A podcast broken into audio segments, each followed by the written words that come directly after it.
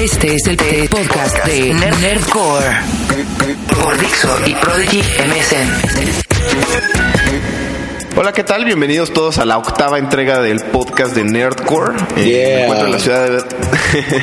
Ocho ya, dos meses de entregas constantes. muy bien. Eh, me encuentro en la Ciudad de México, es aproximadamente la una de la tarde y como siempre estoy con Akira, que se encuentra en Japón, un poco desvelado. Te tocó a ti hoy, amigo. Ahora me tocó a mí, amigo. ¿Cómo estás? Sí, acá son las 3 de la mañana. Ya chole, ¿no? La gente de decir, chale, estos güeyes siempre hablando de la diferencia horaria. No se ponen de acuerdo, pero la verdad es que es, es algo que, que- que definitivamente es un reto para este podcast, pero aún así eh, logramos logramos sacarlo. Y la razón por la cual switchamos esta, esta vez y, y estamos haciendo estos horarios es porque tenemos un invitado especial que, que ya les estaremos presentando. Pero primero, eh, que nada, vamos a leer algunos de los, de los comentarios y del feedback que nos dejaron sobre podcast, sobre el podcast pasado más que nada, Sobre el número 7, ¿no? sobre el número 7. ¿Tú qué tienes, amigo? Pues de hecho, eh, fíjate que fue curioso porque ah, después de que publicamos el 7 llegaron muchos comentarios del 6. Entonces voy a leer algunos de los que publicaron el 6. Estos eh, comentarios aparecieron por ahí en, en mi blog. Muchas gracias a todos los que los dejaron. Eh, hay por ahí uno que habla de. Bueno, Víctor Urbina dice: Después de oír el podcast, uno se da cuenta de los diferentes niveles que tiene el juego. Hablan un poco de Metal Gear, pero dice que nos felicita por, por el podcast y espera el número 7 con ansia. Bueno, supongo que ya escuchó el 7 y ahora estará escuchando el 8. Eh, después por ahí Veo uno en donde hablan de, de Omar 34. Dice que le gusta cómo desarrollamos los temas y que se siga haciendo el podcast. Eh, que si dice amigo que si le puedes recomendar música de 8 bits, tú que, tú que le sabes a eso, yo solamente conozco esta banda que se llama YMCK y de hecho todas las demás bandas de música de 8 bits me las has presentado tú. Sí, me- es una escena muy pequeñita. eh, hay, creo que hay dos notables. Una está en Japón, obviamente liderada por, por, por- por- la banda que decía Kira. Y la otra está en Nueva York. La de Nueva York están todos, digamos, con una, como en una especie de colectivo llamado 8-Bit Peoples. Peoples en plural, lo cual está como mal dicho, pero así es a propósito. 8-Bit Peoples. Este, voy, a, voy, a, voy a poner un, un enlace en el post que acompaña este podcast. Y ellos se dedican a compilar como música de, de- tanto de otros países, sobre todo eh, Japón, obviamente. Hay, hay un, unas hay- hay, un acoplado muy chistoso de unos cuates que se llaman Pepi- Pepino, tal cual, que es un Ah. japonés y un español. Sí, es, es, un, es, es un español y una japonesa, creo, ¿no? Creo que son hombres los dos, pero no sé, no estoy seguro. De hecho, no les he de hecho sí, caras. sí, Ale y Pepino es, es, son dos chicos. De hecho, yo por ahí los sigo en Twitter, eh, como últimamente conocí a muchos españoles que están viviendo acá en Japón y sobre todo en Tokio.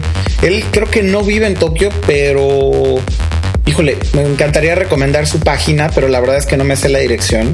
Lo, lo voy a, Eh, lo voy a enlazar aquí en el podcast también. Ah, muy bien. Eh, pero, pero sí, exacto. Él también anda haciendo ahí chiptunes. De hecho, fíjate que estaba leyendo que el género, más que 8-bit music, se le dice chiptunes. El Sí. manager de YMCK, de, de este grupo, me decía que, que así es como se le conoce realmente. No sé tú si sabías eso, amigo. Eh, no, Está cagado. no, básicamente no. Pero ya había escuchado por ahí el término. Pero bueno, resumiendo un poco, eh, como te decía, este, o sea, este, este eh, acoplado o conglomeración o como le quieras llamar de artistas que, que utilizan esto y aparte no es solo auditivo, sino también visual. Claro. Se llama Date Peoples y ellos tienen estas compilaciones. eh, las rolas que pusimos en el, en el podcast, me parece que fue el número 6, eran parte de la compilación eh, 50, si no me equivoco. Y tienen muchísimos discos, muy difíciles de conseguir, la verdad. Eh, supongo que solo a través de, de- de- de venta directa con ellos y te la mandan por correo. Eh, pero hay, hay tracks de todos estos artistas, incluyendo obviamente YMCK, eh, como decíamos, este Pepino. En, en, la última compilación hay unos tracks de, de, de, muchos artistas que participaron anteriormente en otro tipo de compilaciones. Hay una interesante que de hecho es música de Kraftwerk, rehecha en 8 bits. Ah, ese disco creo que me lo habías pasado antes.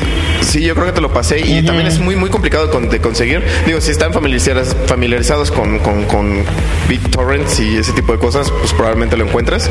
Pero si no, directamente en las tiendas eh, con ellos, ¿no? Pero esa, esa, esa, esa ese eh, colectivo, digamos, yo creo que es, es, la visualización general de lo que está pasando en todo el mundo eh, en cuanto a 8-bit music o chiptunes, como dice, como dice Kira. Yo creo que esa sería la mejor recomendación y pues voy a dejar los links aquí en, en el, en el podcast. Está genial. Pues bueno, mucha gente había preguntado sobre ese tipo de música, así que ya está, eh, tanto para Omar 34 como para todos los que querían saber más acerca de este tipo de música que suena como videojuego de 8 bits.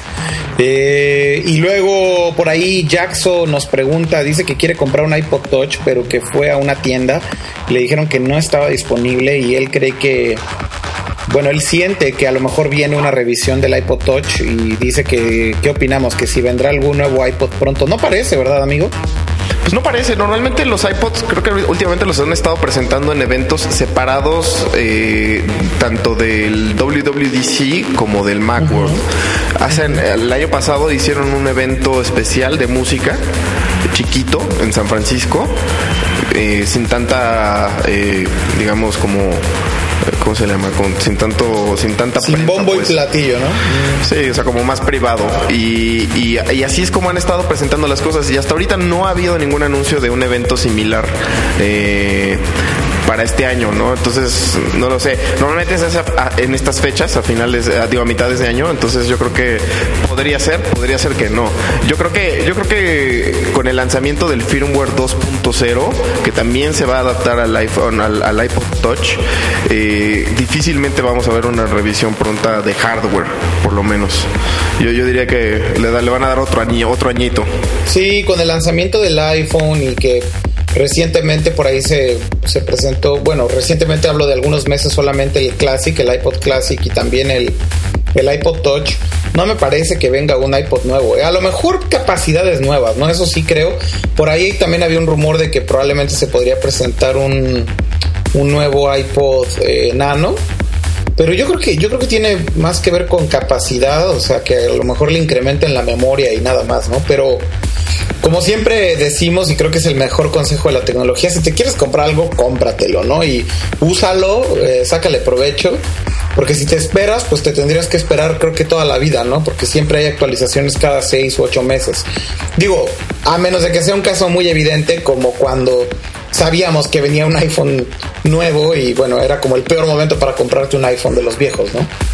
Claro, de hecho yo, yo me quedé sin iPod eh, dos años por estar esperando eh, eh, por estar esperando el iPod Touch y al final de cuentas me compré un iPod Video. Ajá. Y un poquitos meses después salió el iPod Touch, así que la verdad es que nunca, nunca, es muy difícil atinarle a esas cosas. Sí, sí, sí, como bien dicen por ahí, al único que hay que creerle los rumores de Apple es a Steve Jobs.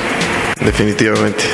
Bueno, y hay un último comentario nada más ahí en mi blog, uno de Marcelo HS, dice que el podcast estuvo increíble, que lo disfrutó mucho. Saludos desde Monterrey, que los escucha y nos apoya. Pues muchas gracias a él y un saludo también. Eso es todo, amigo. Y un saludo también, un saludo también a, no sé cómo se pronuncia, pero puso Ruseleón y a Daniel Villanueva. Ambos nos felicitan por, por, por, por, el podcast y que les gusta mucho la manera en la cual manejamos la objetividad en los temas. Eh, yo creo que también eso en efecto es un, es un, es un buen plus para este podcast y pues le mandamos un saludo a, a los dos. Puros cebollazos, amigo. Puros cebollazos. Pero bueno. Eh, vamos a pasar. Eh, este es un podcast con una estructura un poquito extraña. No, no tenemos como los temas tradicionales, pero queríamos revisar un poquito lo que platicamos sobre el podcast pasado, el podcast número 7. Hablamos acerca de esta compra anunciada por el total de, de, la plataforma Symbian, que hoy en día está incluida, al parecer, en la mayoría de las plataformas, si no es que en todas las plataformas Nokia. Eh, recientes, digamos. Y, creo que se, se, malentendió un poco el punto y, dejamos de lado también eh, la, parte más importante. Entonces queremos hacer una revisión muy rápida. Sí, eh, básicamente creo que uno de los puntos que, que, había que recalcar y que no lo hicimos es que el significado de que, de que Symbian, bueno, al momento de que Nokia compre la totalidad de Symbian y se vuelva código abierto, open source, la importancia de esto en realidad está en que el sistema operativo estará, digamos que, abierto y esto puede abrir las posibilidades para que, por ejemplo, se porte o se convierta a todo tipo de terminales, ¿no? Para, tener un poco un ejemplo y, empezando por hablar de qué es software libre. Y básicamente ahí lo que, lo que podemos hacer es después una pequeña analogía con Linux, es lo que quisiera retomar después. Pero software libre básicamente significa eh, que el código es abierto y por lo tanto tú puedes modificar el código eh, de, ese, de ese software, ¿no? o en este caso un sistema operativo. Al momento en el que eh, Symbian se vuelva software libre, esto quiere decir que tú puedes eh, ver, digamos que el código de este sistema operativo y modificarlo. Entonces, para hacer esta analogía de la que hablaba, por ejemplo, Linux, que es un sistema operativo abierto o de software libre, open source, se ha portado a diferentes plataformas. Es decir, Linux puede correr en una PC, puede correr en una Mac, puede correr en... Inclusive había un release que podía correr en un PlayStation 2, puede, puede correr en teléfonos celulares, no sé si te acuerdas, amigo, que hasta había por ahí un release que corría en iPhone. Sí, de hecho, y en, y en, y en, y en el iPod viejito, en el iPod video también. Hay diferentes ports. Exacto. Bueno, creo que hasta han hecho que corra en devices o en aparatos como el Apple TV, para que se den una idea. Básicamente, al ser software libre, tú puedes hacer si así lo quisieras, eh, modificar ese sistema operativo o ese software para que corra en prácticamente cualquier plataforma. Obviamente esto es tema eh, muy profundo de los desarrolladores de software y es algo que típicamente se hace en comunidades en línea porque se hace de manera conjunta, ¿no? No, no lo hace una sola persona. A veces sí, pero típicamente hay un interés común por portar algún software o algún sistema operativo alguna plataforma y cuando lo hacen de esta manera pues hacen su release propio, ¿no? Entonces son releases independientes, no son releases comentarios. Eh, eh, perdón, no son releases comerciales eh, y típicamente no tienen soporte. ¿Esto qué quiere decir? Que corren en tu PlayStation 2, pero no puedes hablar a un teléfono para decir, oigan, ¿y por qué no funciona tal cosa, no? Básicamente tienes que ir a una comunidad y compartir y demás. Entonces, haciendo la analogía con, con Symbian, lo que podría llegar a suceder es que Symbian no solamente corren las terminales que hoy en día corren, no solamente corren los teléfonos que hoy en día corren, sino que a lo mejor mañana, por ejemplo, podría correr en el iPhone. ¿No? Claro, y, todo esto, todo esto sale a partir de un comentario que nos hizo Artemio Urbina, que fue nuestro invitado en el podcast de, de especial de Metal Gear. Y en efecto, o sea, dejamos, dejamos esa parte de lado y es, es como el potencial más importante y por eso hablábamos Akira y yo de la importancia de este jugador en la batalla de las plataformas móviles. Porque en efecto, o sea, el momento en el cual tú lo puedas portar a cualquier teléfono y obviamente hoy en día de por sí ya tienen una audiencia captiva muy significativa y una cantidad de aplicaciones muy grande, ya de por sí ya tienen, ya están muy adelantados eh, sobre, de, por ejemplo, sus competencias, la plataforma del iPhone y la plataforma de Google. Por ahí también decía, decía Artemio que todas estas aplicaciones ya están ahí, pero obviamente no han tenido el mismo marketing y el hype o el boom que, tuvo el asunto con el iPhone. Y como también decíamos, hay que ver de qué manera se, se desenvuelve el iPhone ya eh, digamos, in the battlefield, ¿no? O sea, ya en, a, los trancazos con todos estos, con todas estas opciones. Pero en efecto, este se convierte con esta posibilidad de abrirlo a lo que sea. Quiere decir que básicamente, obviamente, de maneras no oficiales en todos los casos o no o en algunos celulares en específico en algunas terminales en específico requeriría de, esfuerzos extras, pero podríamos portar esta plataforma a todas esas y obviamente traer todo este desarrollo de aplicaciones con nosotros, ¿no? Entonces ahí se vuelve, se vuelve un jugador muy, muy, muy, muy grande. Definitivamente, amigo, pues gracias a Artemio por hacernos esa pequeña anotación y bueno, espero que haya quedado un poco más claro el punto para todos los escuchas, pues sobre lo sobre el significado de que Symbian se vuelva eh, software libre. Y bueno, pues pasando al tema de este podcast, como bien decía Leo, tenemos un invitado especial. Se trata de, de Héctor García, mejor conocido como Kirai. Él tiene un blog que se llama kirainet.com, eh, lo titula Un Geek en Japón. Y él lleva varios años viviendo en Japón eh, nos va a platicar un poco de lo, de lo que ha sido su experiencia de vida acá en Japón, pero sobre todo vamos a platicar un poquito de lo que nos han pedido mucho en el podcast, ¿no? Nos dicen de pronto que por qué no hablamos más acerca de Japón y de cómo lo comparamos con otras regiones del mundo, en particular con Latinoamérica, España y demás. Y eh, justamente lo que vamos a tratar de hacer al platicar con Kirai en esta entrevista es pues hablar de lo que sucede en Japón en muchos entornos, en el entorno del web, de los teléfonos celulares, eh, de los negocios en general y ver cómo se compara con, con América, ¿no? Entonces esperamos que disfruten de la, de la entrevista, ¿no es así, amigo? Así es, los dejamos con Héctor García.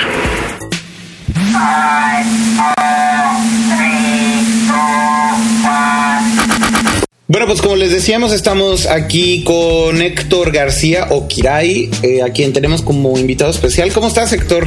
Hola, muy bien. Aquí pasando calor en Tokio que ya está terminando la época de lluvias. Y nada. Pero todavía con mucho calor, ¿no? Esperando, sí, pero va a hacer mucho más calor ahora. O sea que me voy preparando, ¿o qué? Sí, me estoy preparando. Además con humedad de este. Estoy preparado física y mentalmente para esto. Bien, bien. Pues prepara. Héctor. Dime platícanos un poquito. Eh, digo, mucha gente que nos está escuchando seguramente ya te, ya te conoce, eh, pero háblanos un poquito de, tu historia en internet, qué es lo que has hecho, háblanos un poco de tu blog eh, y, etcétera. Una pequeña introducción. Pues en internet poca, poca cosa he hecho, aparte de he trabajado, he trabajado en empresas que centran sus negocios en internet sobre todo pasé eh, varios años trabajando en un buscador de blogs que se llama Technorati. Mm, muy eh, sí, pero parecía algún momento que los buscadores de blog, blogs parece que iban a contar algo, pero poco a poco parece que no son realmente necesarios, entonces dejaron de ser relevantes. Trabajé en Technorati y, en otras en la sede de aquí de Japón y en la empresa en la que trabajaba, además de Technorati, traía otras empresas de Estados Unidos. Entonces al final también estuve trabajando en la localización de Twitter en Japón y también en, LinkedIn, la red social profesional, eh, para traerlo también a Japón.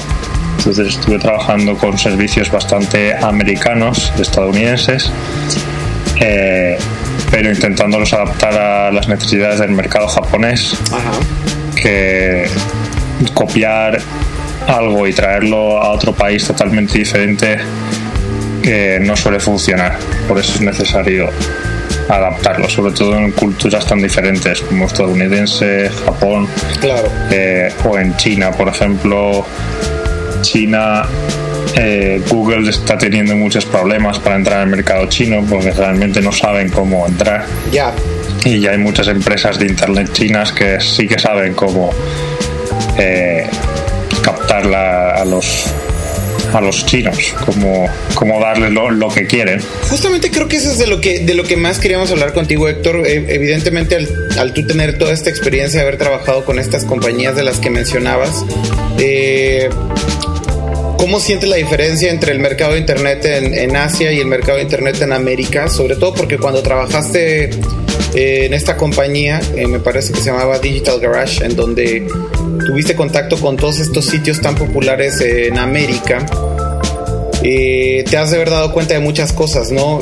Leo y yo platicamos muchas veces acerca de, de la diferencia que existe entre los negocios en Internet en América y en Japón pero definitivamente creo que lo conocemos más por fuera que por dentro, ¿no? Sí, y por ejemplo, una de las cosas que el Internet móvil de los teléfonos móviles en Japón es todo un mundo, mientras que en Estados Unidos y en Europa los móviles se usan más para, para hablar y enviar SMS más que nada. Pero aún no ha llegado aún no ha llegado la época de realmente utilizar internet desde el teléfono móvil o bajar música desde el teléfono móvil.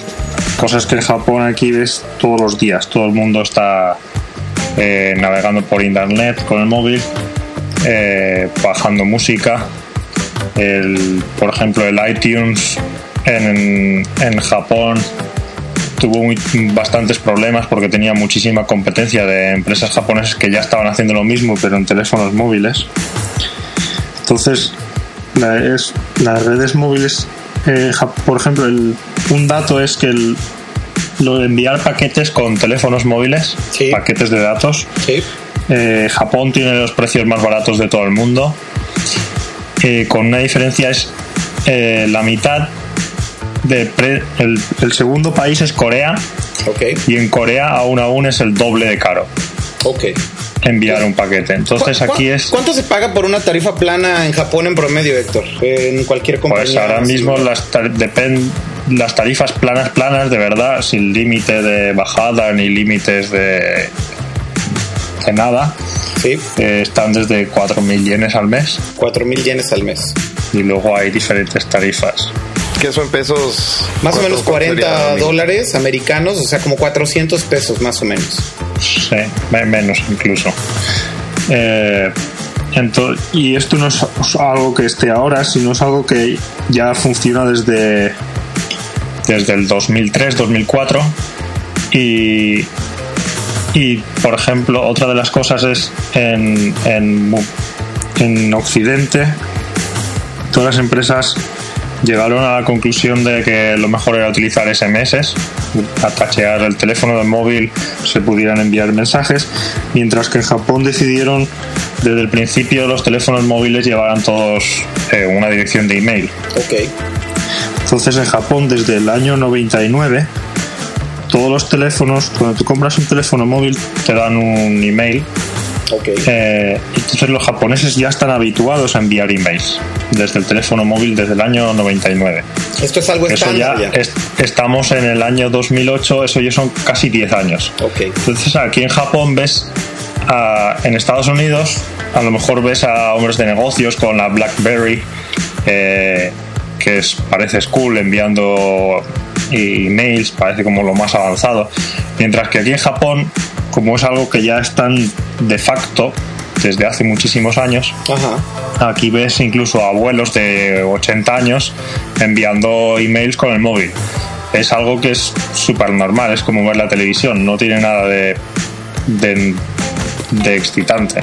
De ciencia. Entonces, estos pues... Sí, de hecho, este, este, es- este es un ejemplo que constantemente hemos puesto en, en el podcast de Nerdcore. Creo que es, es la segunda o tercera vez que lo mencionamos. Y también, de hecho, habíamos mencionado el ejemplo de, de los libros que se escriben y que se distribuyen para móviles. Libros completos de, de- de texto y que, y que son muy populares, ¿no? Tengo entendido. Sí, esto es, pues, es- parece, sorprende bastante cuando lo ves desde fuera, pero pues, si estás aquí en Japón tampoco te sorprende tanto si ves la cantidad de horas que se pasan los japoneses mirando la pantalla de sus móviles. Es como si fuera eh, toda la- todo el tiempo mirando la pantalla del móvil. Eh, los trenes, los japoneses, una, una cosa que no he dicho aún es, los japoneses pasan un montón de horas en trenes Claro. son, eh, según las estadísticas, eh, la gente que más tiempo pasa en trenes de todo el mundo. Y eso es lo que ayuda a que, a que estén justamente tanto tiempo con su terminal en la mano. Efectivamente. Entonces, en los años 90, la gente eh, leía manga. Por eso el manga era tan popular en Japón. La gente tenía que pasar bastante tiempo en los trenes todos los días. Necesitaba algo para leer ligero y leían manga. Y ya desde principios del 2000 la gente utiliza el móvil para enviar emails y para navegar por internet. Eh, por ejemplo, la de la página web, la segunda página web más vista de Japón se llama Mixi. Eh, ¿Cuál es la primera? es la, la primera es Yahoo. Ok. Yahoo es la number one. Pero hablando de la La- segunda, la segunda es Mixi. Eh, Mixi es una red social como el Facebook. Eh, y Mixi se tiene más accesos desde teléfonos móviles que desde ordenadores. O sea, nadie se conecta desde su computadora. Eso quiere decir que ya el Internet, el dispositivo de acceso principal, está pasando de ser ordenadores a ser teléfonos móviles. Entonces hay muchos, por ejemplo, si un adolescente, sus padres le dan, le regalan un teléfono móvil cuando tiene 10 años, pues ese adolescente aprende primero a ver páginas web por, por el móvil, aprende primero a eso, a entrar en redes sociales con el móvil, o aprende primero a enviar, a subir vídeos y ver vídeos en el YouTube con el móvil que con un ordenador. Entonces está, la gente está habituada al móvil y está un montón de horas y terminas leyendo libros e incluso gente que eso termina escribiendo libros con el móvil está tan acostumbrada a que el móvil sea el dispositivo que va con ellos claro que es algo hasta natural normal pues la primera gran diferencia que podemos ver aquí es que la forma en cómo está accesando la gente a internet en Japón eh, comparativamente hablando con América es que la gente no, no piensa en una computadora como primera opción, piensa en su móvil. Sí, muchas veces si estás, eh, yo qué sé, si lo piensas al final es que para muchas cosas es más cómodo porque el ordenador está diseñado para trabajar. Entonces, eh, últimamente lo que está pasando es, es que, bueno, para trabajar no, está diseñado para interactuar. Lo que está pasando últimamente es que en Internet eh, ver páginas web muchas veces no necesitas interactuar. ¿Vale? Cuando estás leyendo tus feeds eh, o tus blogs, no necesitas mucha interacción, aparte de algún clic de vez en cuando. Claro. Entonces, ¿para qué necesitas estar delante de una pantalla de 20 pulgadas con tu sillón para estar leyendo? para estar leyendo o moviendo una rosca de un ratón. Es como incómodo y antinatural, ¿no? Es como si para leer un libro te tuvieses que poner un libro de, de un metro de largo y sentarte en una silla, ponerte a leer el libro. Entonces, pues si lo piensas es mucho más cómodo para, cosas que requieran poca interacción. Eh, utilizar un dispositivo móvil que puede estar tirado en el sofá o eso es algo que vamos a ver, por ejemplo, con el iPhone cuando llegue a Occidente, que la gente pues va a empezar a utilizar el iPhone o dispositivos móviles para ciertas tareas que hasta ahora pues todo el mundo utilizaba el ordenador. Y se intentará simplificar mucho la interacción también. Muchas cosas que ahora para el ordenador hay clics, clics inútiles, pues yo creo que se va a intentar eliminar esos clics inútiles y que apenas con las nuevas interfaces de interacción no tengamos lo tengamos mucho más fácil consumir información nos lo van a facilitar para luego intentar vendérnosla ¿Y cuántos cuántos años llevas viviendo en Japón Héctor? llevo llevo casi cuatro llevo casi cuatro años ahora mismo ¿Y de, de dónde nació, digamos, tu, tu interés por irte para allá? Pues mm, no sé, yo siempre había tenido curiosidad por Japón. Eh, y al final pedí, pedí una beca y terminé, terminé aquí, me, dieron la beca. Pero eso siempre había tenido curiosidad por Japón, había leído mucho manga, anime, películas japonesas, interés por la cultura japonesa en general. Lo que voy con esto es, un poco por lo, por lo de tu libro, que no he tenido chance obviamente de, leerlo, pero tengo entendido que estás como enfocándolo un poco a, la gente que quiere visitar eh, Japón, ¿no? Sí, un poco... intento contar un poco de todo en el libro. Cuento cosas sobre la cultura japonesa, la sociedad, eh, la historia, algunos conceptos importantes para entender cómo funciona una empresa japonesa o, o, desde empresas hasta familias, un poco de todo. Explicas, por ejemplo, lo que me pasó hoy en mi junta y que por eso llegué un poco tarde, que al final de la junta puedes quedarte una hora callado sin decir absolutamente nada y la junta sigue y sigue y sigue y sigue. Las, las reuniones interminables japonesas. Está genial eso. Que son geniales para, para intentar abstraerte en tu mente. Otra cosa no. Normalmente las cosas en Japón se suelen decidir fuera de las reuniones. Claro. Entonces cuando vas a la reunión, en la reunión no se simplemente se va a decir lo mismo que ya se ha dicho antes o lo que se va a decir después. Entonces las, las reuniones son como para decir sí, estamos ya de acuerdo, no son para decidir cosas. Como en Occidente, en Occidente las reuniones se hacen para decidir algo. Aquí se hacen más para confirmar que todos ya están de acuerdo o confirmar que no lo están. Entonces, si hay una reunión para decir que no están de acuerdo, pues a lo mejor la tienes cuatro o cinco veces y no se avanza nada. Hasta que a lo mejor dos jefes pues se van juntos al bar y llegan a una solución y llegan al siguiente día en la reunión lo dicen y dicen, vale, pues vamos a hacerlo así. Está bastante interesante. Eh, de hecho, bueno, pues nos has platicado un poquito de la experiencia que tuviste trabajando en Digital Garage, en donde trabajaste con todas estas compañías. Evidentemente, hablamos ahorita brevemente de tu libro, pero todo lo de tu libro comenzó realmente por, por tu blog, ¿no? Que dio pie inclusive a lo que estás haciendo hoy en día. Entonces, platícanos un poco de tu blog, qué fue lo que sucedió, eh, cómo sientes tú el tema de los blogs en Japón, a diferencia de otros países en el mundo primero que nada, y después háblanos un poco de tu blog, Héctor. Eh, de, mi, de mi blog, el blog empezó antes de que fuera a Japón.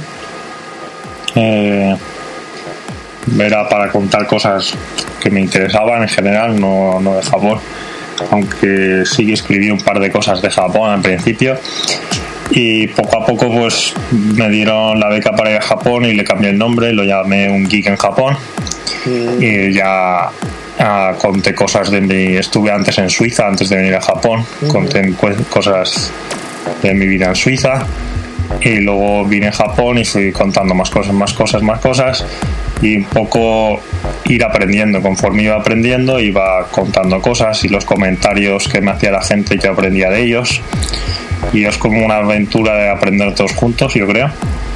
Y cuando me di cuenta tenía un montón de contenidos y dije, bueno, se podría escribir un libro. Eh, y me puse manos a la obra y me ha costado casi tres años terminar el libro, que ha terminado siendo un poco más más que un libro duro, duro de texto, eh, terminó siendo más una revista que, que un libro, es más, más relajado eh, con fotos hechas por mí y es yo creo que bastante entretenido y se, se puede leer en un par de tardes. Y al final cuenta, hay un par de capítulos también que da consejos sobre para venir a Japón, cómo preparar un viaje tú mismo, etcétera. No llegas a ser una guía de viaje, pero sí que anima a la gente a venir y, da consejos. Para, para, la parte de la distribución, o sea, si yo quiero conseguir el libro, ¿cómo, cómo lo puedo conseguir?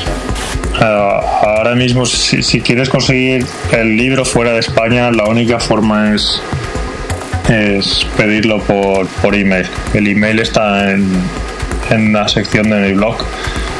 Pero de todas formas, ahora la primera edición está agotada y es imposible de conseguir. Ni siquiera yo lo puedo conseguir. Así que felicidades. se, se, agotó en apenas un mes y, y no, no quedan libros. Entonces, pues vamos a hacer una segunda edición con bastantes más libros. Saldrá de aquí un mes o así. Oye Héctor, y llevas blogueando mucho tiempo y lo que te preguntaba después de esta, de, de lo que has hablado de tu blog en particular, ¿Tú cómo sientes el tema de la blogosfera en Japón a diferencia de otras partes del mundo? Eh, en, en, algunos países evidentemente esto está muy desarrollado, en algunos países en Europa es una realidad. La gente está generando mucho contenido en blogs que se han vuelto sumamente famosos, lo mismo en América.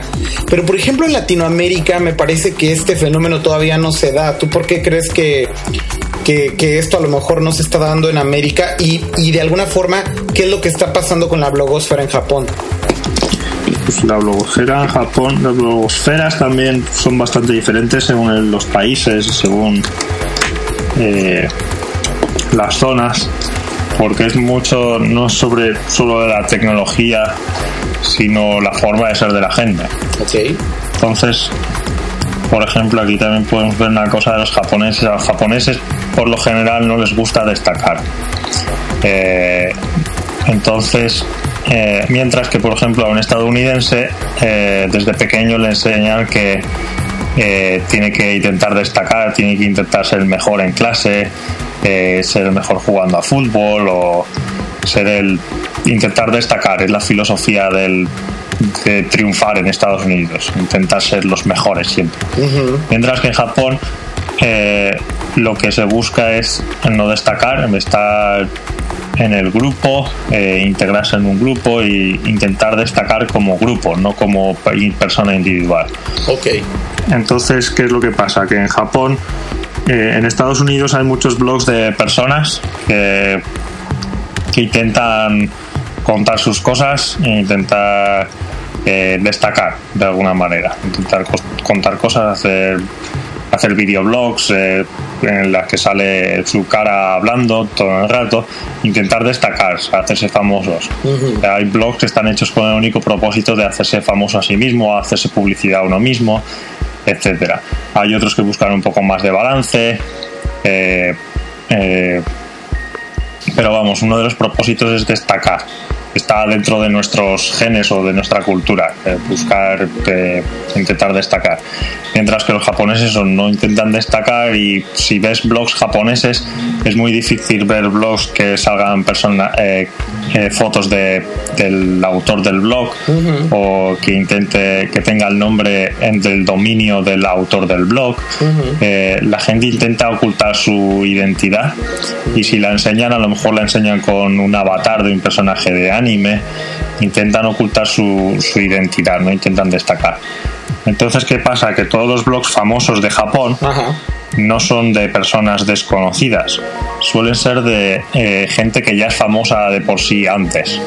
Entonces, ah. eh, gente que ya es famosa, eh, empresas, compañías les hacen el blog para como herramienta de marketing. Entonces, pues si un, famoso de la tele o un cantante famoso, un luchador de sumo famoso, pues toda esta gente compone los, los rankings de blogs de Japón eh, son bastante aburridos porque solo son blogs son blogs marketingianos de, gente famosa. Pues alguien se los porque está la gente prácticamente. Sí, porque ¿por qué? Pues eso, porque la gente normal eh, pues sí hace blogs, hay millones de blogs en Japón, de hecho hay eh, más casi más blogs en japonés que en inglés en todo el mundo y eso que hay menos hablantes de japonés. Hay muchísimos blogs, pero no hay no hay blogs que intenten destacar. Entonces hay como una blogosfera, la long tail, ¿no? Que se mm. podría llamar. Mm. Tiene un poco la diferencia. Y, en ese sentido, entonces, por ejemplo, eh, estaba leyendo yo una noticia hace algunas semanas. El blog más leído o más visitado es de un chico que me parece que creo que es actor. Sí. Eh, y me llamaba la atención justamente porque, bueno, lo visité por curiosidad para ver pues qué había ahí y justamente creo que me di cuenta de lo que estás mencionando, ¿no? ponen fotos de, de, qué comió hoy el chico y como, como tonterías de ese tipo, ¿no? Eh, pero básicamente lo que te, lo que tú estás diciendo es que en este sentido, los blogs más famosos en Japón, pues prácticamente todos caen como en la misma categoría, ¿no? O sea, son famosos porque eran antes actores en televisión o en cine o qué sé yo, y un equipo de relaciones públicas o mercadotecnia o lo que sea eh, les hace esta herramienta de comunicación.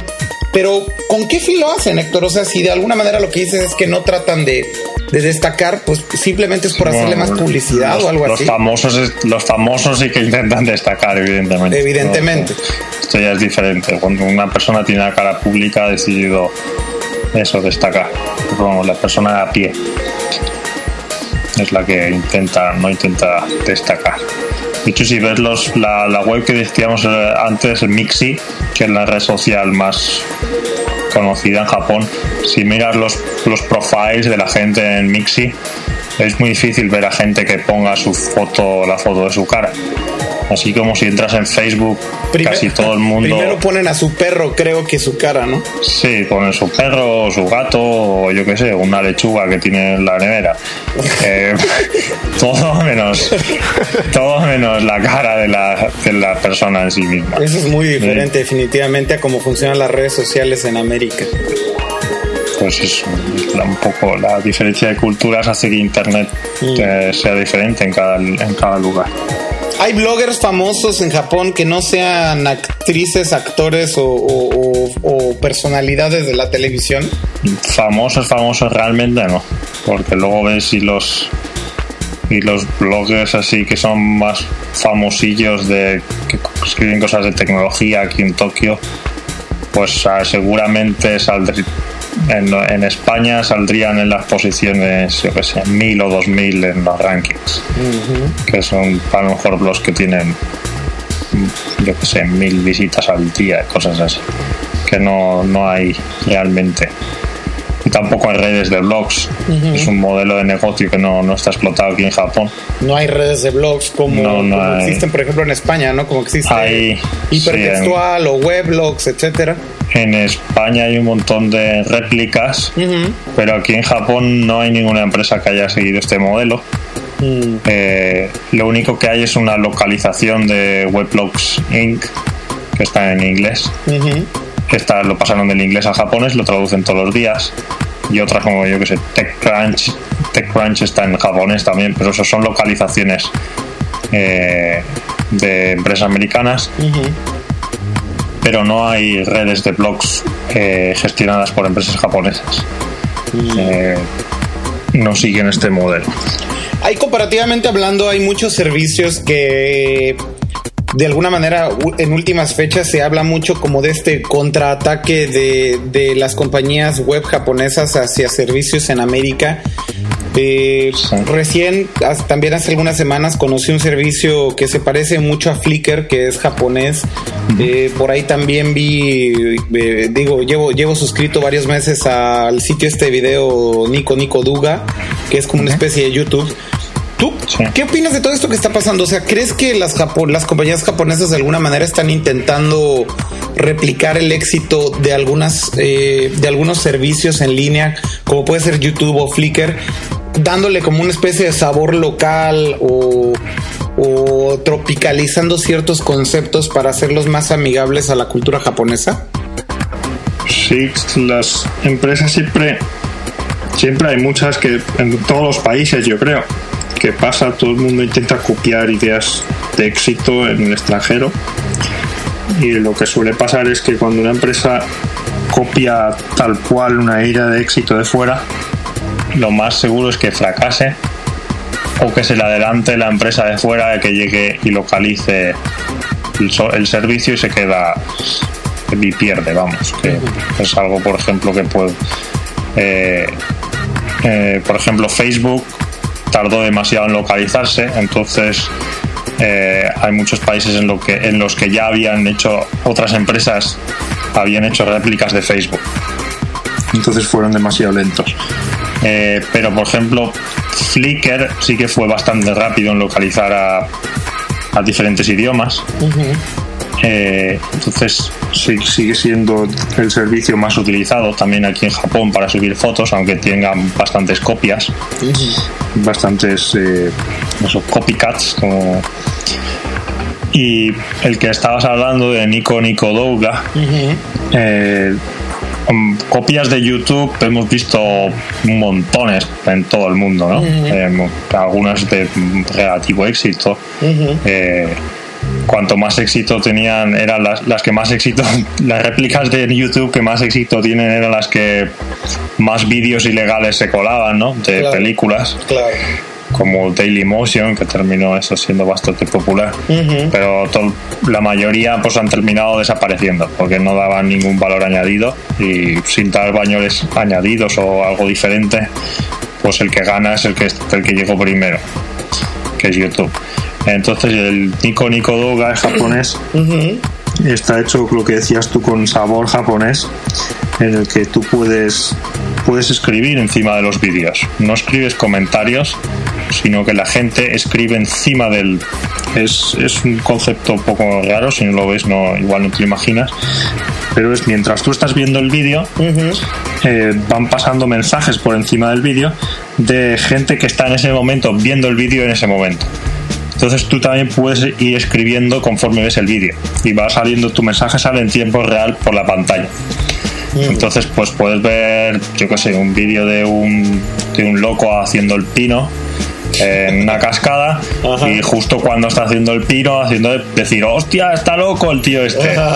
Entonces sale tu mensaje y a lo mejor sale otro y dice, pues a mí me gustaría empujarlo, yo qué sé. Ok. Entonces es como una conversación en real time y siempre está. eh, entonces tú puedes estar viendo el mismo vídeo durante media hora y va entrando diferentes personas y puedes ir viéndolo otra vez y otra vez y a lo mejor pues no te aburre. Entonces hay muchísima conversación. Ah, Y Nico Nico Douka se, se convirtió en. Es una de, la- es la de las webs con más, más éxito de Japón del, del último año. Es, subió tráfico hasta acercarse hasta Google. Google es ahora la tercera con más tráfico en Japón. Y Nico Nico Douga se puso en cuarta posición wow. eh, y a punto de pasar a Google. Y a Google le, costa, le ha costado muchis- muchísimos años eh, conseguir llegar hasta la cuarta posición en Japón. Eh, lo consiguió el año pasado, pero estuvo más de cinco años para, para llegar hasta cuarta posición. Eh, mientras que eso, Nico Nico Douga fue cuestión de crearlo y al cabo de unos meses, boom, eh, subir hasta ahí, hasta estar justo al lado de al lado de Google. ¿Pero qué, qué tipo de videos se suben ahí? O sea, ¿es gen- ¿son videos que la gente graba con su celular y Normalmente- los sube? ¿O, o como de qué? Eh, de qué son? no, la gente es lo que hace eh, porque eso los japoneses tampoco les gusta es grabarse a ellos mismos ni entonces sí que hay, hay vídeos que son mezclas de otros vídeos es lo que suele triunfar y Cosas también manga y así. gente que coge vídeos de YouTube los baja y luego los, mi- los meten en Nico Nico Douga. Esto es una de las cosas que más se hacen. ¿Y son entonces- introducciones de anime o Por- no, no, vas- o- vídeos chorradas de YouTube. Entonces tú coges, como en YouTube no puedes hacer esto de poner los mensajes en real time. La gente lo baja de YouTube, lo pone Nico Douga y entonces ya se crea el, el booth en Japón. Entonces todo el mundo va. La gente no va a YouTube a ver ese vídeo, sino que va a Nico Nico Douga a ver lo que está diciendo la gente en tiempos real.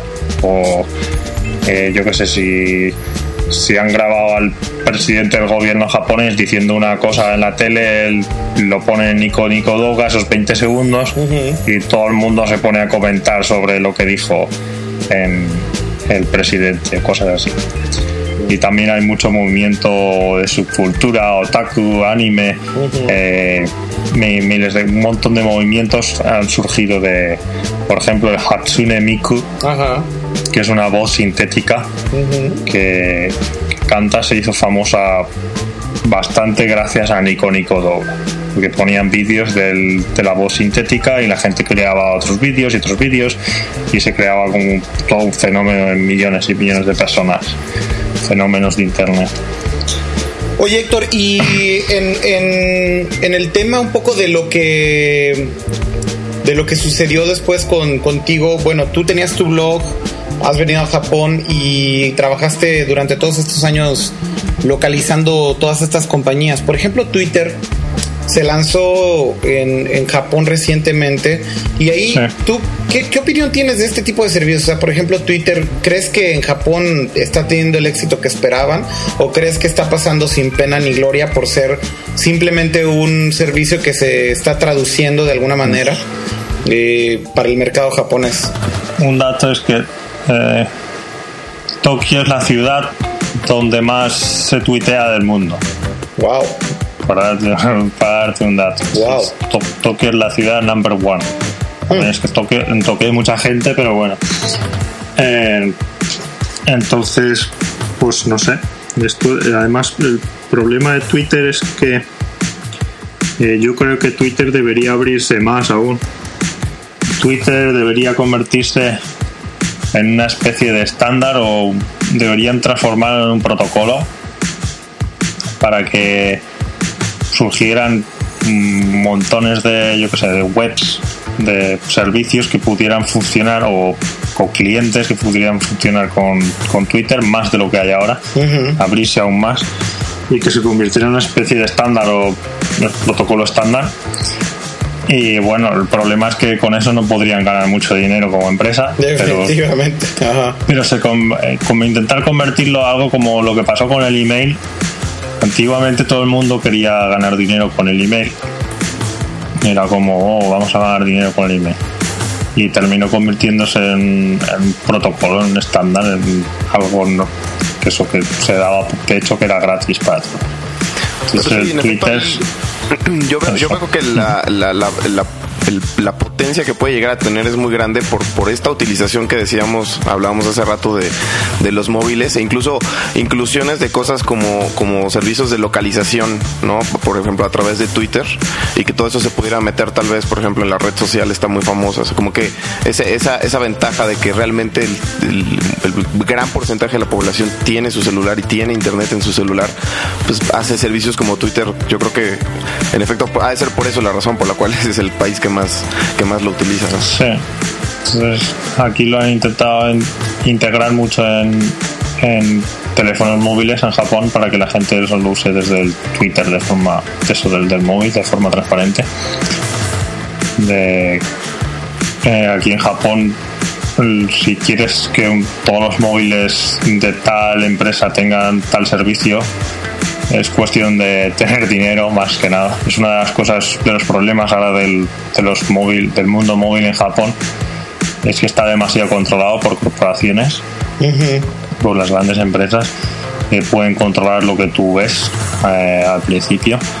Y esto pues no es, no es, no es bueno, yo creo debería ser más debería ser abierto tal y como es internet en y en ese sentido eh, cómo es que controlan qué es lo que están viendo los usuarios en sus terminales móviles te refieres a que cuando prendes cuando abres el navegador te aparece un menú predeterminado de la compañía es a lo que te refieres sí el iMode es como un internet es como un internet pequeño lo que crean las corporaciones.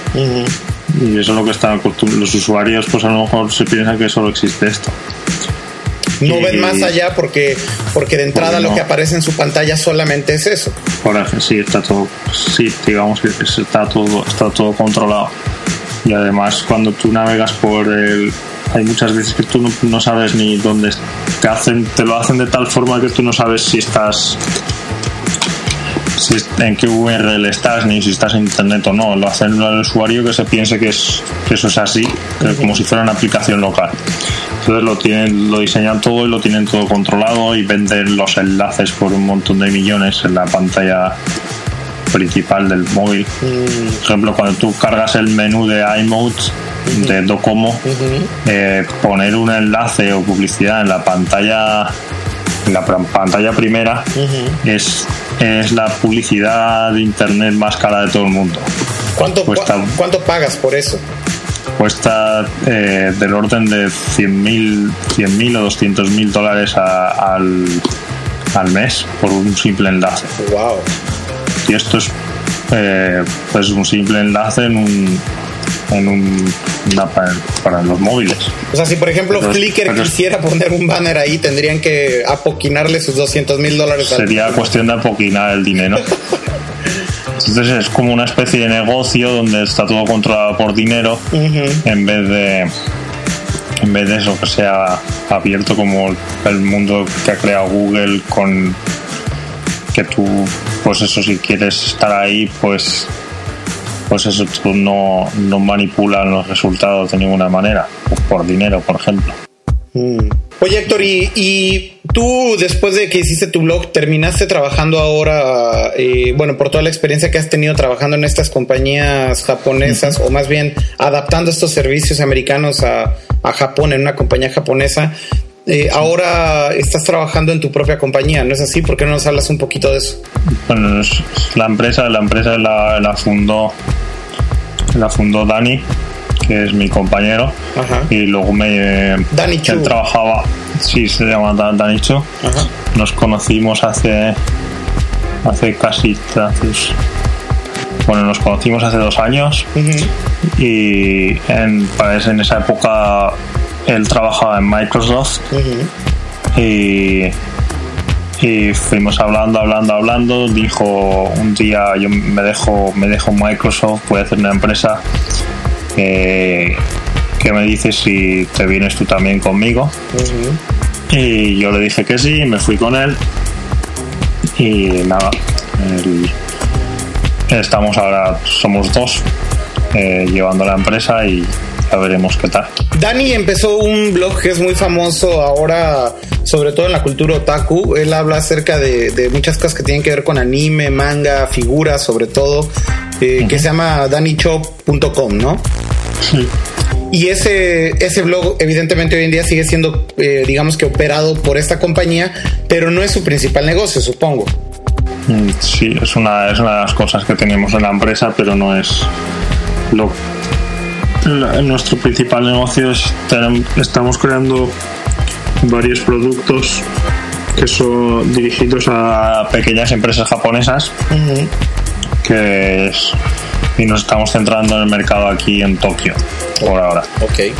Entonces estamos eh, por ahora centrándonos aquí y conseguir suficiente eh, cash flow como para empezar a crecer. Eh, y poder contratar a más gente y hacer cosas más, más interesantes. ¿Y qué es lo que hacen básicamente con estas compañías japonesas, Héctor? ¿Qué tipo de servicios son los que hacen? Ayudamos a, empresas que son eh, bastante pequeñas y no tienen suficiente dinero como para pagar a una consultora grande eh, que les ayude a salir al extranjero, digámoslo así. Entonces, eh, son empresas que venden sus productos en Japón y como Japón la población ha dejado de crecer el mercado es muy difícil crecer como empresa, el mercado está restringido y hay muchas empresas pequeñitas que no saben cómo salir, entonces les ayudamos eh, a salir de Japón vía Internet.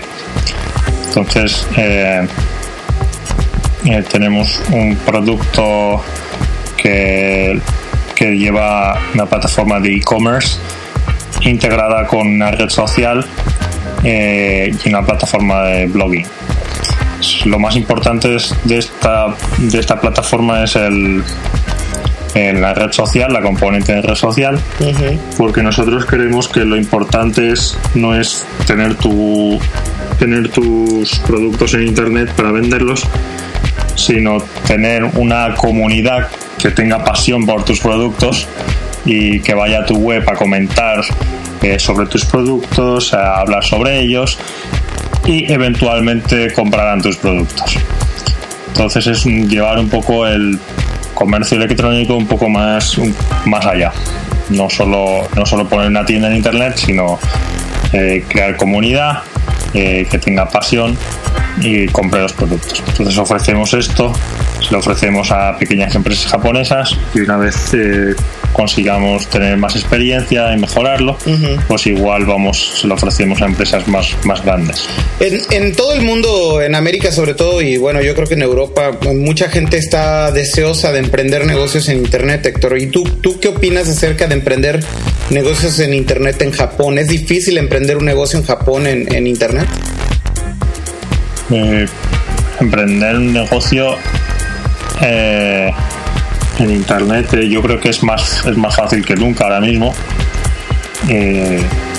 porque puedes puedes empezar a ganar dinero fácilmente. Es cuestión de tener ganas de, de querer.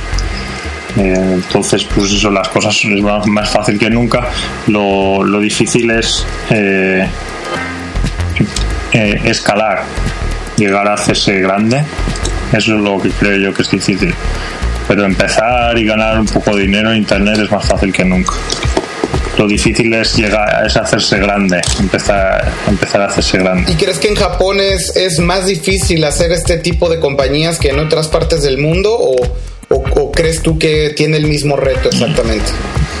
Es, yo creo que es parecido en todo el mundo, ¿no? Internet es más o menos llano lo más las ventajas si te lo, que tienes que buscar cuando montas un negocio es saber dónde van a estar tus clientes.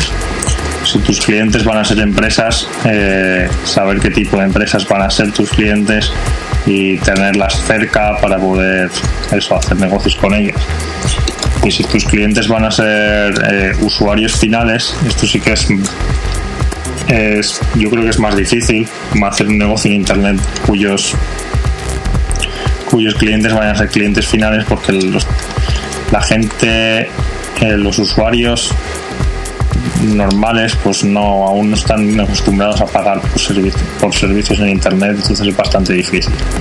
Aparte de grandes éxitos como Flickr pues hay poca cosa en, en red los demás modelos son modelos basados en publicidad entonces yo que recomendaría si quieres empezar eso ir directamente a, a crear esos servicios para empresas.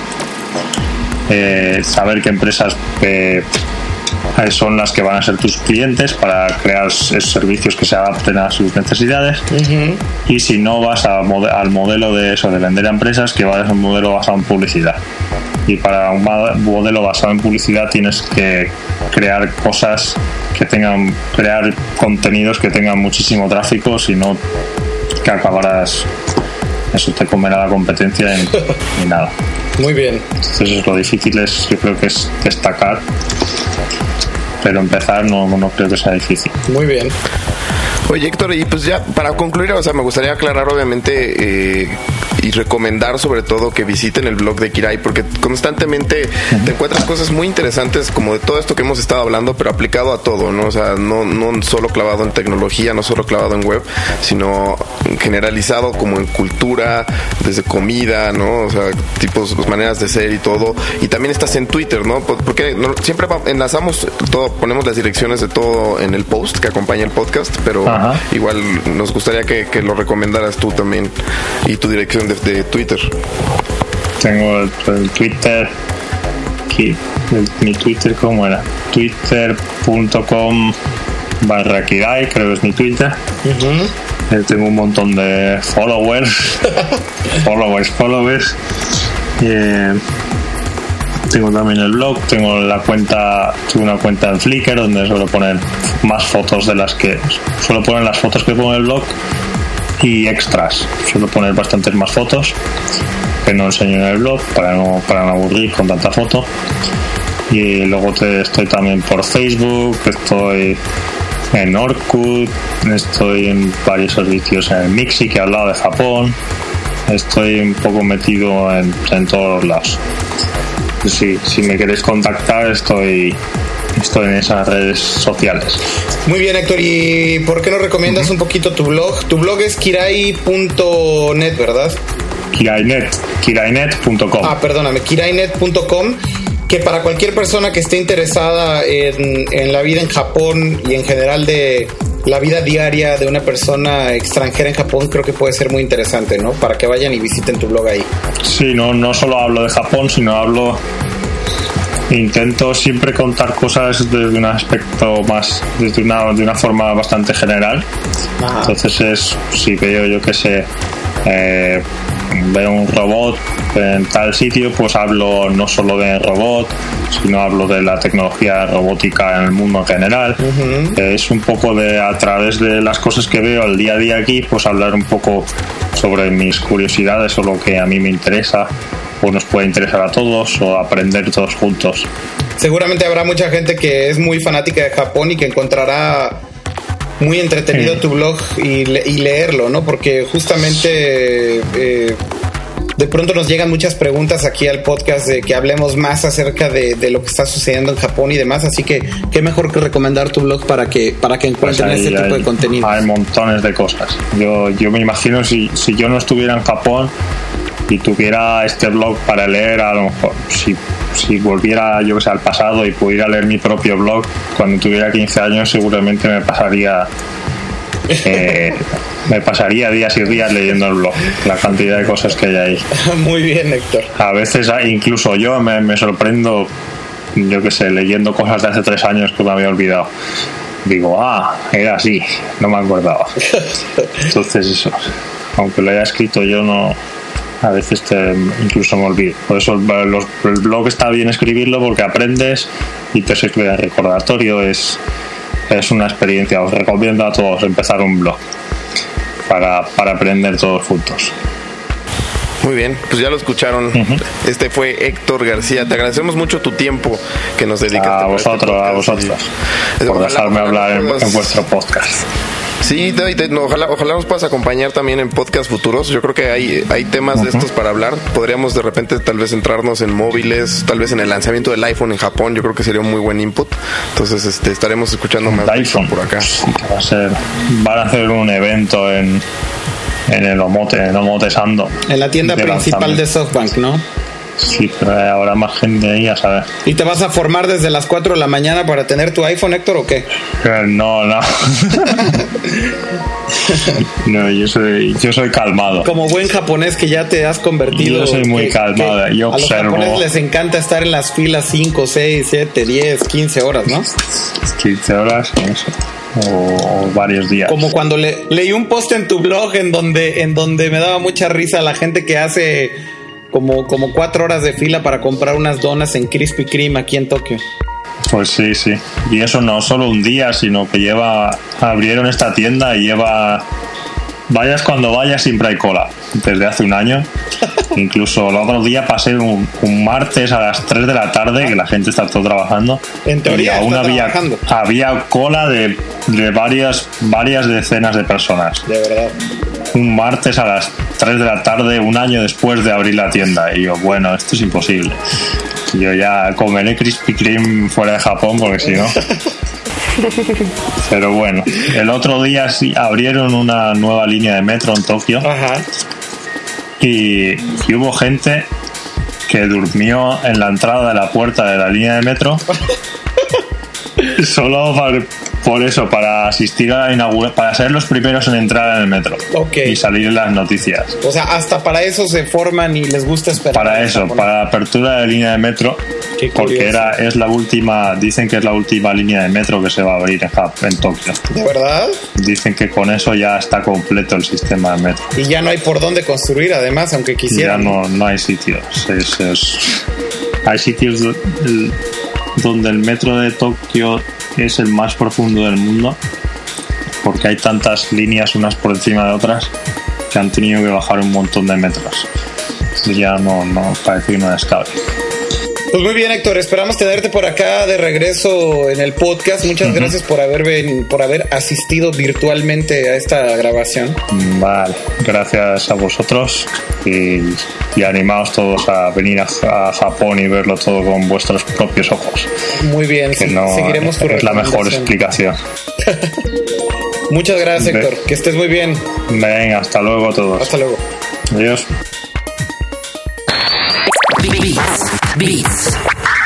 Bueno, pues esa fue la entrevista con Héctor. Esperemos que, la hayan encontrado interesante. todos los links y todos los sitios que mencionamos voy a tratar de resumirlos de una manera ordenada en el post que acompaña este podcast para que para que puedan ir teniendo referencias de, todos los de todas las páginas que se mencionaron y, de los proyectos en los que está involucrado Héctor. Como escucharon, pues, es una persona que está en constante eh, contraste, ¿no? Porque pues, él se dedica o se dedicó durante un tiempo a, adaptar por proyectos de, compañías americanas al mercado japonés. Entonces, yo creo que fue la persona más adecuada para platicar acerca de estos temas y pues, esperemos les haya gustado. Sí, le agradecemos a Héctor que haya estado por acá. Y esperamos tenerlo pronto para seguir platicando algunos temas con Japón. Qué mejor que tener a, a un experto en el tema y sobre todo que ya tiene como la experiencia de vida más desarrollada en, Japón y, puede compartir mucho estas vivencias. Eh, no olviden dejar sus comentarios en cualquiera de todas las páginas en donde publicamos el podcast. Díganos qué piensan de este tipo de entrevistas y dejen obviamente su feedback. Y bueno, ya lo estaremos leyendo por acá, por supuesto. Y pues con eso llegamos al final de esta emisión número 8 de Nerdcore. Eh, gracias por descargarnos, escucharnos y por comentar. Y nos vamos a despedir con una canción que por cierto vamos a repetir grupo, creo que es la primera vez que hacemos esto, pero creo que, bueno, platicando fuera de micrófonos antes de empezar a grabar esto, le decía a Leo, creo que somos muy fans de este grupo, ¿no es así, amigo? Sí, últimamente, definitivamente, digamos que tomó el número uno de las de los play, de mi playlist, digamos, ¿no? Y por ahí creo que ya subí unas rolas a mi a mi Tape y sí, sí, sí. Bueno, definitivamente también en el mío rankea bastante bien en Last FM. Eh, y, eh, y estamos hablando de esta banda que se llama Management o MGMT. El disco está genial, la verdad es que vale la pena que lo compren, vale la pena que lo escuchen completo. Y ahora voy a presentar yo mi canción favorita después de que Leo presentó la suya.